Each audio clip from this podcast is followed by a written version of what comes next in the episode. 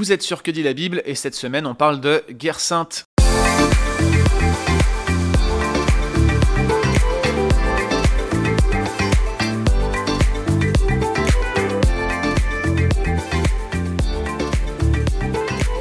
Alors la guerre sainte c'est un motif qui n'est évidemment pas populaire et les attentats qui ont eu lieu en Europe et puis même dans le monde entier ces dernières euh, décennies sont venus renforcer notre image négative de ce motif connecté le plus souvent à l'islam, et comme l'islam vise régulièrement des communautés chrétiennes, eh bien, les chrétiens ont tendance à considérer le motif de la guerre sainte comme un motif qui leur est opposé, un motif adverse, un motif qui ne devrait pas se trouver dans les pages dans des Écritures. Sauf que le motif de la guerre sainte, il est bel et bien présent dans les Écritures, même s'il n'est pas toujours nommé comme tel. Et j'ai même envie de vous dire que ce motif, il est bien antérieur à l'islam. C'est un motif qui est prévalent dans toutes les religions du Proche-Orient ancien.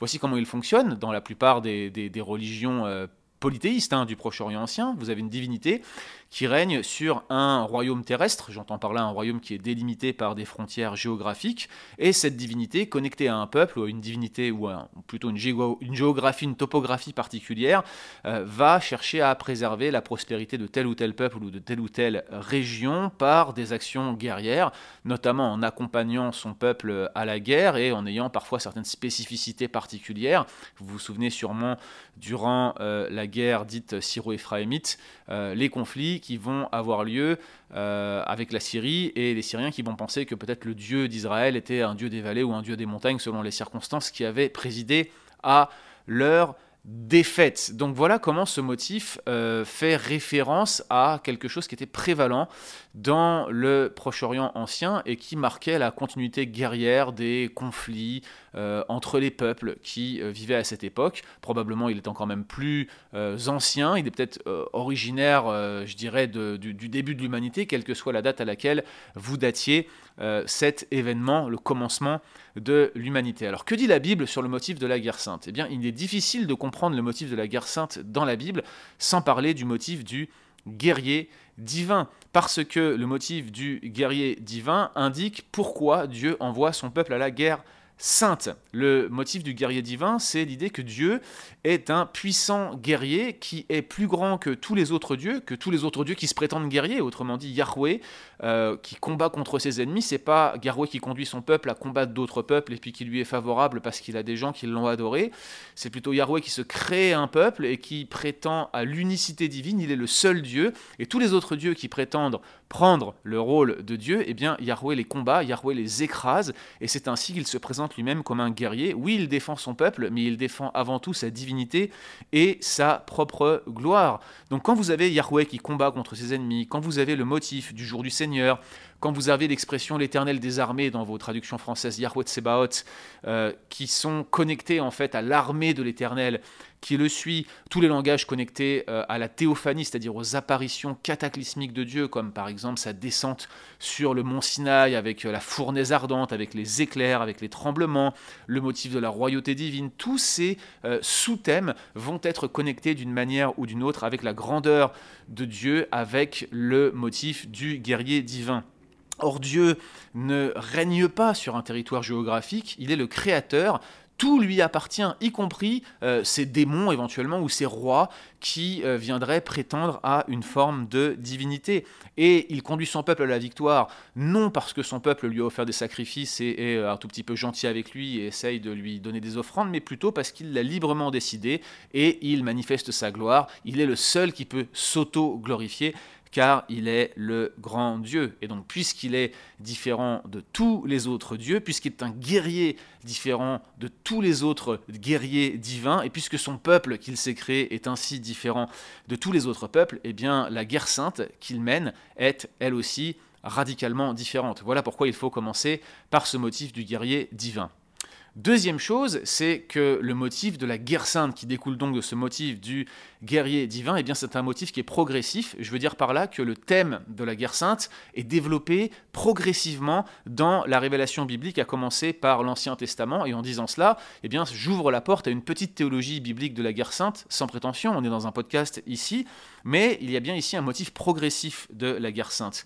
Probablement le texte fondateur, même si on pourrait éventuellement en chercher d'autres, mais celui qui est le plus explicite dans son rapport à la guerre sainte, c'est ce texte où Abraham monte euh, une expédition pour aller délivrer son neveu Lot, qui avait été euh, esclave d'une coalition de rois menée par Kedorlaomer, avait battu notamment le roi de, Sodome et de Gomorre.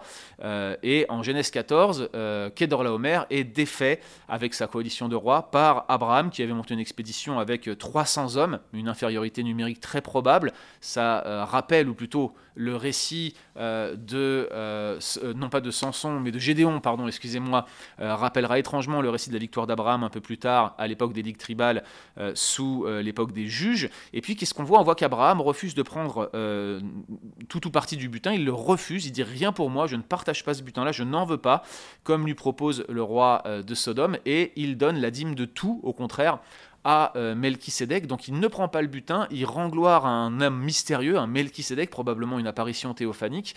Et donc on est ici l'intronisation d'un motif où Dieu a fait la guerre à des peuples qui étaient cananéens ou proto-cananéens, alors qu'on sait que la guerre sainte va s'orienter contre les Cananéens dans la suite de l'Ancien Testament, et euh, il ne prend pas de butin, et il donne la dîme de tout à Dieu. On a vraiment le sentiment qu'il réserve l'intégralité euh, de sa victoire à Yahweh directement, au travers de ce personnage mystérieux qui vient avec du pain et du vin, Melchisedec, que l'auteur de l'Épître aux Hébreux associe à Christ d'une manière ou d'une autre. Alors, est-ce une Christophanie? Euh, Vous savez qu'on a fait un, épisode de Que dit la Bible à ce sujet-là avec Pascal Denot, je vous laisse le consulter à nouveau. Bref, on commence donc avec Abraham qui euh, triomphe des rois euh, cananéens ou proto-cananéens de la région.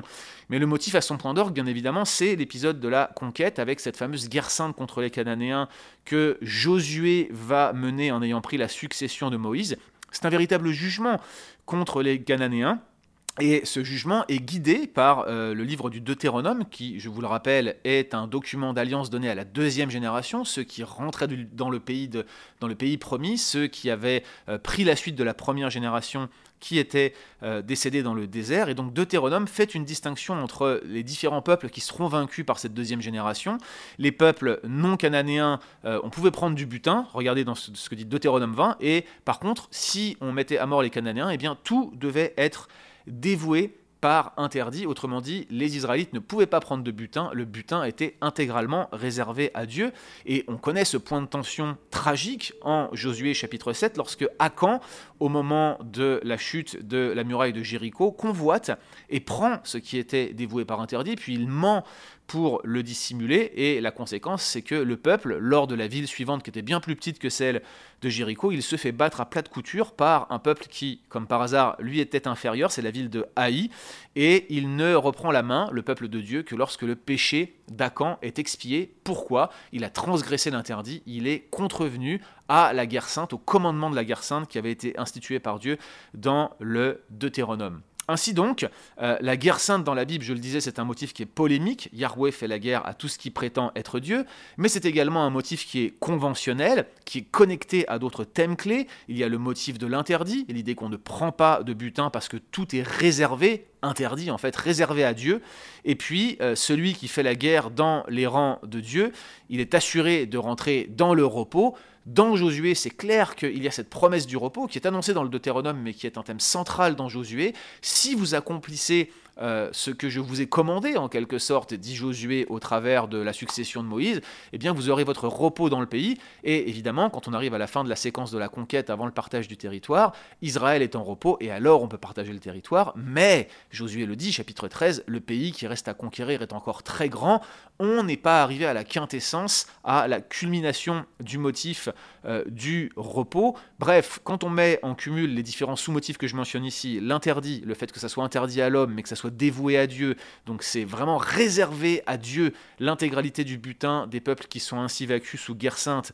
Euh, l'idée du repos divin, l'idée d'un peuple qui est ainsi désigné par Dieu, que ce soit un commandement divin connecté à sa propre gloire. Toutes ces choses-là montrent que le motif de la guerre sainte est un motif conventionnel qui est donc en évolution, qui grandit, qui est révélé progressivement dans les Écritures.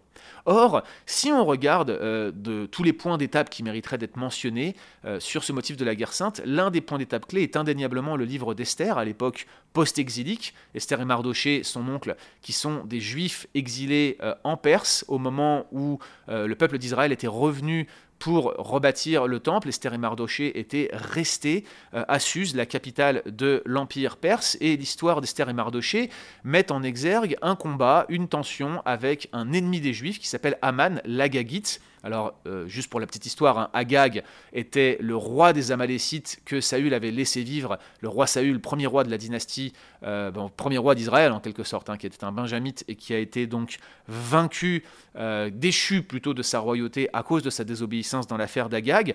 Aman l'Agagite était un descendant d'Agag, et puis Mardoché, lui, est indiqué comme étant un descendant de Kish, qui était lui-même le père de Saül. L'histoire de la polémique entre les ennemis des Juifs et les Juifs dans Esther trouve son dénouement au chapitre 9 d'Esther, où les Juifs triomphent de leurs ennemis après moult renversements, et ces ennemis qui comptaient les mettre à mort se retrouvent être ceux qui sont complètement massacrés. Et souvent les commentateurs s'offusquent en Esther 9 de voir le nombre de morts, alors que les Juifs étaient d'ailleurs censés se défendre exclusivement, en tout cas c'est ce que certains suggèrent, c'était un peu plus, plus, subtil que ça certainement, il y avait une défense préventive potentiellement à avoir, mais ce qui choque surtout les commentateurs, c'est qu'Esther demande un deuxième jour de massacre, comme si elle voulait exterminer les ennemis jusqu'au dernier. C'est très surprenant pour les commentateurs. Pourquoi cette cruauté? Et surtout, pourquoi le livre semble présenter ces choses positivement? Et puis, c'est même pas ça, c'est que spontanément, les Juifs, après le massacre, ils font une fête pour célébrer ce massacre, et cette fête va être perpétuée par un décret d'Esther et de Mardoché. Alors, pourquoi cette violence? Pourquoi le livre présente cette violence positivement et pourquoi on a cette fête qui va perpétuer un tel massacre Eh bien la réponse, c'est que euh, ce récit perpétue, ou plutôt prolonge, le motif de la guerre sainte à l'époque post-exilique dans le livre d'Esther. Comment est-ce que je peux dire une chose pareille? Eh bien, il y a plusieurs indices. Tout d'abord, si vous relisez le chapitre 9 d'Esther, vous allez voir que ce sont les Juifs qui sont opposés à leurs ennemis. Systématiquement, ceux qui s'opposent euh, aux Juifs sont présentés comme les ennemis des Juifs. Euh, Aman l'Agagite lui-même est appelé à plusieurs reprises dans le livre d'Esther l'ennemi des Juifs, et en tant qu'Amalécite, ce n'était pas étonnant.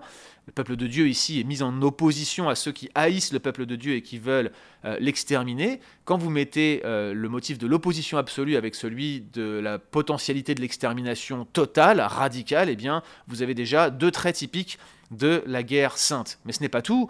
Vous avez la crainte des Juifs qui saisit tout le peuple environnant et qui fait que les Juifs sont capables d'exterminer leurs ennemis. Ça aussi, ce motif de la crainte qui s'empare des ennemis, est un motif conventionnel connecté à la guerre sainte. Souvenez-vous de Rahab, qui va même être amené à exercer sa foi et qui va rentrer dans la communauté d'alliance. Rahab, cananéenne de Jéricho, qu'on retrouve dans la généalogie de Jésus. Mais dans une moindre mesure, sans parler de repentance rédemptrice, regardez la ruse des Gabaonites, qui procède elle aussi de la crainte des Juifs et qui va les préserver de l'extermination par la guerre sainte. Il y a aussi euh, la mention de, euh, euh, de ces juifs sous Esther qui ne portèrent pas la main sur le butin. C'est répété trois fois dans Esther chapitre 9, alors même que le décret de Mardoché autorisait à prendre le butin, les juifs vont refuser spontanément de le faire, comme d'ailleurs ils vont faire spontanément la fête. Tout ceci suggère une identification formelle à l'action des juifs avec le motif de la guerre sainte en général et la conquête de Josué en particulier, ils prennent le contre-pied d'Acan et surtout ils prennent le contre-pied de Saül qui avait euh, refusé d'exterminer totalement les euh, Amalécites en 1 Samuel chapitre 15, qui avait pris le butin, qui avait épargné Agag, et bien là les Juifs prennent le contre-pied de ce que Saül avait fait et choisissent d'aller amener la guerre sainte jusqu'au bout. D'ailleurs, je précise que les scribes ultérieurs ont probablement eux aussi connecté le récit de l'extermination des Juifs et des fils de Haman en Esther 9 avec le récit de la conquête. Ce qui est très intéressant, c'est que dans certains manuscrits hébreux, le nom des fils de Haman qui sont euh, tués, les dix fils de Haman sont mentionnés en colonnes, les uns en dessous des autres. C'est très surprenant dans le manuscrit hébreu. Donc en fait, ils sont complètement serrés à droite dans le manuscrit hébraïque et ils sont mentionnés les uns en dessous des autres euh, sous la forme d'une colonne, ce qui surprend beaucoup les commentateurs. C'est une pratique qui est étonnante. Mais figurez-vous qu'il y a un autre endroit dans la Bible où on a une telle énumération où les noms sont mentionnés en colonne. Eh bien, c'est en Josué chapitre 12, à partir du verset 9. Et là, vous avez la liste des rois cananéens vaincus sous Josué. Et le premier, bien sûr, c'est le roi de Jéricho, 1. Le deuxième, le roi de Haï, 1. Et le texte continue. Et vous savez bien que ce motif-là fait écho non seulement à la guerre sainte, mais aussi à la désobéissance d'Acan.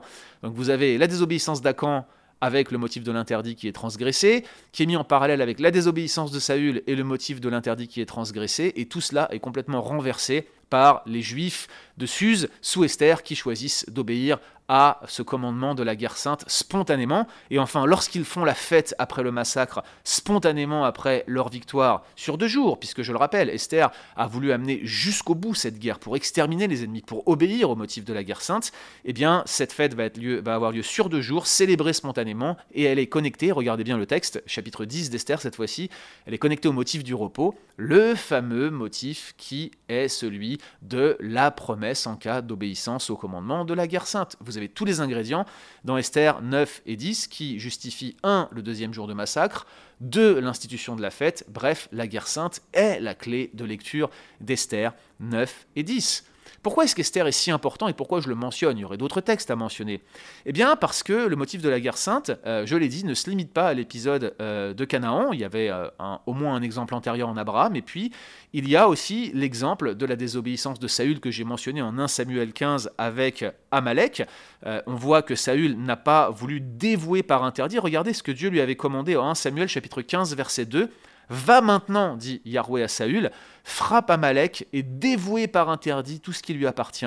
Tu ne l'épargneras point, tu feras mourir hommes, femmes et enfants, enfants et nourrissons, bœufs et brebis, chameaux et ânes. Donc c'est vraiment, vraiment un commandement de guerre sainte que vous avez ici.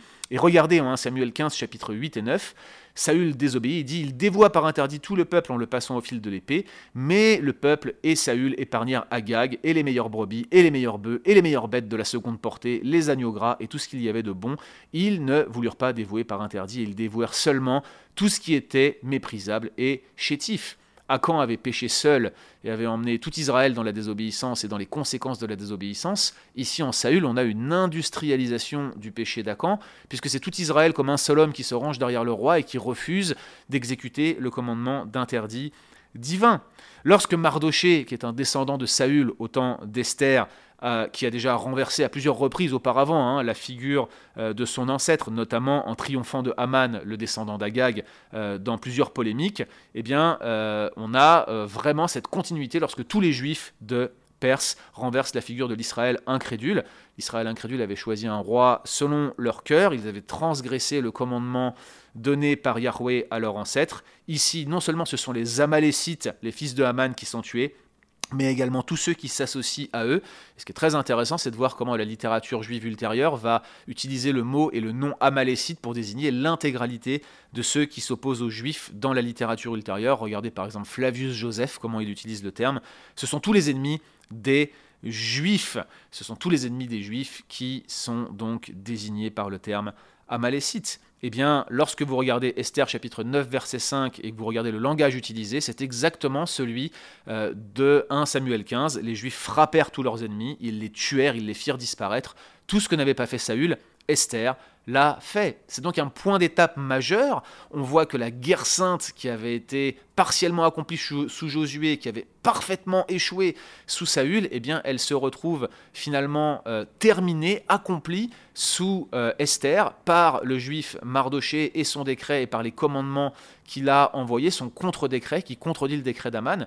Mais le livre d'Esther se termine, il n'y a point de roi en Israël, Mardoché est le numéro 2, c'est un roi perse qui règne sur euh, du monde connu de l'époque, il manque quelque chose et c'est pour cela que le motif de la guerre sainte va être encore prolongé jusqu'à des temps eschatologiques. La guerre sainte, frères et sœurs, n'est pas terminée. Les ennemis de Dieu capituleront devant lui, c'est ce que l'on voit dans les promesses eschatologiques, notamment du Nouveau Testament.